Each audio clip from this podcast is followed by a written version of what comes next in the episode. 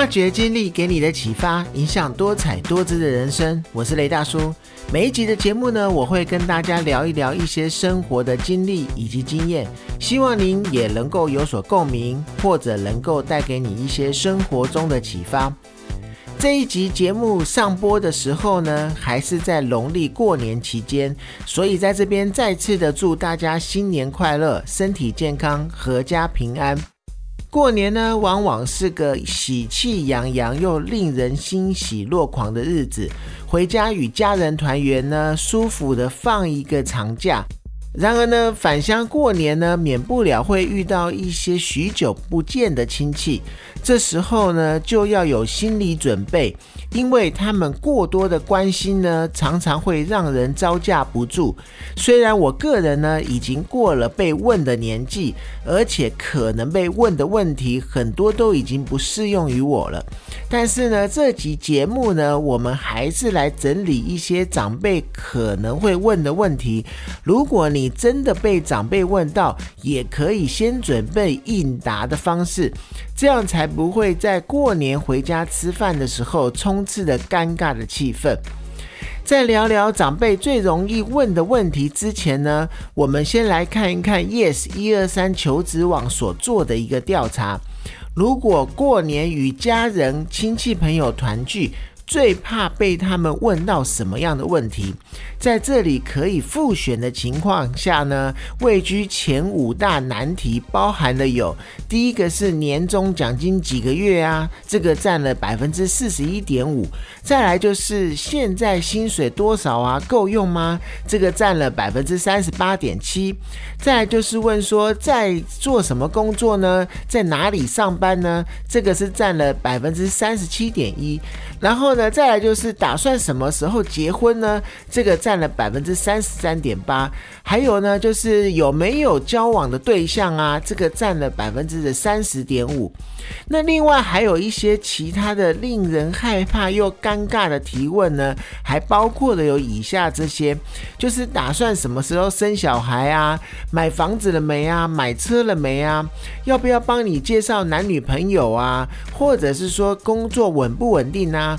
老板人好不好啊？或者是说。看到你就说工作太忙变瘦了吗？还是变胖了吗？这些都是让人听了以后觉得非常尴尬的问题。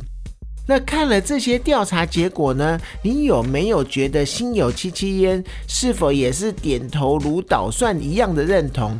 常常被问到一些问题的时候，我们通常的反应一定是想要翻白眼，或是想要直接逃走，甚至最想回答他的一句话就是“干你屁事”。以下呢，我就整理一些常被问的问题来跟大家一起聊一聊。第一个就是常常会听到人家说：“你不记得我是谁了吗？”那这常常会发生在很久不见的亲戚身上。那这些亲戚呢，常常会说啊：“我小时候抱过你哦。”或者是会说：“长大就不认人了。”那其实华人的亲戚称谓真的很复杂，而且啊，表又是堂的。常常呢，想要辨识对方的身份是什么身份，或者是要叫什么，常常脑袋要转一整圈，更别说是好几年才不见的一些远房的亲戚，那还真的是无法立刻的叫出来。这时候啊，其实你只要面带着微笑，假装突然想起来说：“哦，我记得，我记得。”马上的去称赞对方变年轻了，或者是说对方穿着变时髦了，所以才会导致一时认不出来。暗地里还是要去打探这些长辈的身份，不然呢，如果再被问到一次，也就会很尴尬了。那第二点呢，会最常被问到的就是在做什么工作啊？当在饭桌上吃饭，或者是长辈之间没有其他的话题可以聊的，工作常常是会被拿出来问的问题。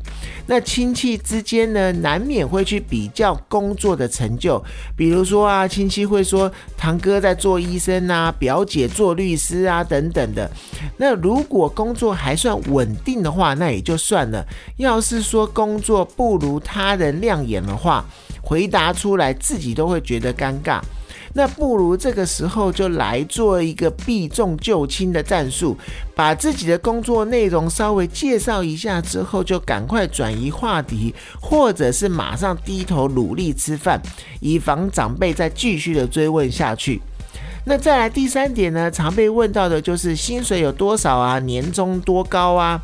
那钱呢？虽然是一个非常隐私的问题，但是在我们华人的长辈可能会觉得不需要去计较这一些的问题，也不需要去忌讳这些问题，认为呢问晚辈这些问题有什么关系呢？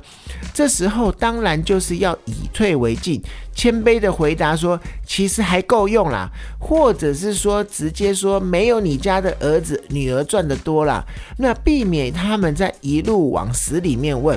或者是赶快反问长辈他的身体状况啊，或者是赶快扯开一些其他的话题。那最怕的就是长辈说隔壁的那些谁谁谁啊，某某某公司啊，都可以领到十二月年终之类的。那这个时候呢，你可以回答说：“我觉得我的公司是很有潜力的，我对我的公司未来很有信心之类的，让他们不好再继续的问下去。那只能说呢，人比人呐是气死人呐！好好的一个大过年，为什么要问这些伤和气的问题呢？”第四个啊，就是考试准备的怎么样？这一题呀，常常是适用于还是学生的一些孩子，或是准备要去参加一些会考、国考的人的身上。那而大考总是是这样的嘛，人人都会有机会的，个个也都没把握，基本上要等到考试结果出来以后才会知道。那这个问题最困难的地方也在于很难回答的地方。就是说，如果说准备好了，到时候没有考好了以后会很糗。那如果又说没什么准备的话，肯定也会让在场的父母没有面子。那不如呢，我就觉得你干脆在身上随时的带了一本书，随时给他拿出来看一下。有长辈在问这个问题的时候，你就说我现在努力的在复习中。长辈呢看到你很认真的在复习念书，应该就不会再继续打扰你，也不会再追问这个问题了。那再来第五个问题呢，就是什么时候要交男朋友或是要交女朋友？那长辈或父母呢，都当孩子还是学生时代的时候，常常会尽全力的去阻止你交男女朋友。但是当你长大了以后呢，又要赶快的去催促你寻找另一半。那老实说啊，这个男女朋友也不是说你想交就交得到的。那长辈总会七嘴八舌的说要帮你介绍对象。那遇到这个情况呢，不如啊安排一个假的男友或者女友到场。这个听起来应该是觉得很白痴，但是如果觉得这样子很麻烦也没有关系，你可以先跟你的朋友串通好，打一个电话给他，然后你们说话的内容要够闪、够大声，这样子长辈应该就不会再继续问下去了。那当然也有可能，因为你跟这个朋友串通之后，后来你们开始交往了，那也没有什么不好的啊。在第六点，就是什么时候要结婚，或者什么时候要生小孩这个问题。如果什么时候要交男女朋友这一个问题解决的话，那长辈下一波的攻势绝对会往成家立业来看。那这绝对是过年最常被问，而且是最难接招的问题。你也不想想看，结婚是有多难的事情？它不是只是两个人的事情，它是两个家庭的事情，更别说是养小孩了。耗费的精神或金钱，可不是一般人可以承担的。这时候最好解决的办法呢，就是把问题再丢回给发问的长辈。要记得笑笑的说：“伯伯啊，阿姨呀，你要赞助我的婚礼吗？”或者是伯伯啊、阿姨啊，你要帮我照顾小孩吗？那这样子说了以后呢，我相信呢，在场的人大家应该就会笑出来了。那这个时候就是可以大家笑一笑，这件事情就过了。那当然呢，你也可以是委婉的说呢，我现在还在努力的拼事业啦，这些事情都不急啦。用这样子的一个说法，礼貌性的带过，又不伤和气，也可以让对方很难再继续问下去。那以上所整理的，也就是常常在年夜饭吃饭被长辈问的问题。还有一些也会让人反感、翻白眼的，就是呢，常常吃饭场合就变成了比较大会，会说自己的孩子怎么样厉害啊，或是自己的老公又升职了，又加薪啊，或者是有一些长辈说话非常的直接，会直接跟你说：“哎，某某某，你是过得很好，怎么变胖了？”或者是去批评你的烫的头发，或者是说你最近的造型。那甚至会说：“哎，怎么看起来这么老？”之类的事情。这时候，你心中的那一句“关你屁事”一定很想要脱口而出。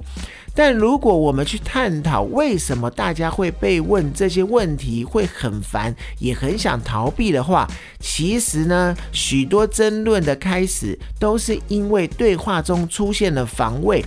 当人呢接受到一些问题的轰炸，脑中就会出现你就是不相信我能做好，或者是你觉得我做不好，或者是哎呀你又把我当做一个长不大的小孩的这些想法，便为了要保护自尊呢，便会衍生出一些不悦的感觉，或者是抗拒防御的一些感觉，反而呢破坏了整个相聚的气息。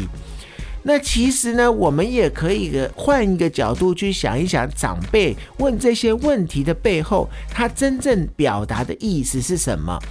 那有时候呢，他人的焦虑呢，会透过一连串的问句来表达。尤其是父母啊、长辈啊，总是希望自己的孩子过得很好，总会想要帮他定制一个专属的人生计划表。经常呢，会透过很多的问句来确认孩子是不是走在这个计划表上面。但是呢，不管是什么年纪的子女呢，都希望保有对生涯规划的一个自主性。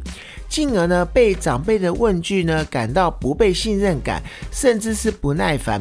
其实啊，在这一个情况下，不妨呢先停下来思考这些问题背后，对方真正想要表达的是什么？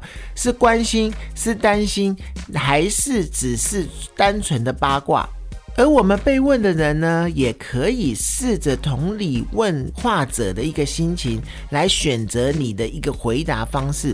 那在做回应的一个决定前呢，必须要理解问话者他当下的心情，便可以投其所好给予回应了。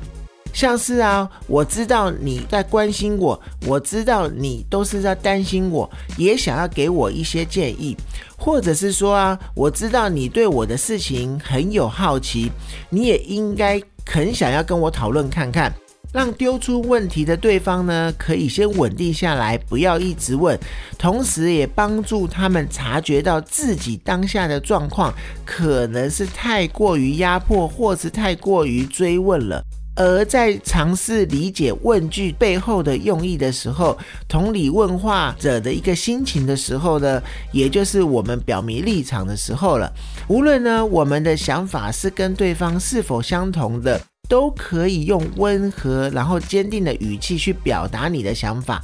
如果如果可以，你加上一些眼神的接触啊，就更可以觉得对方感到被重视了，也可以让长辈更了解你现在的生活种种状况，让他们能够放心。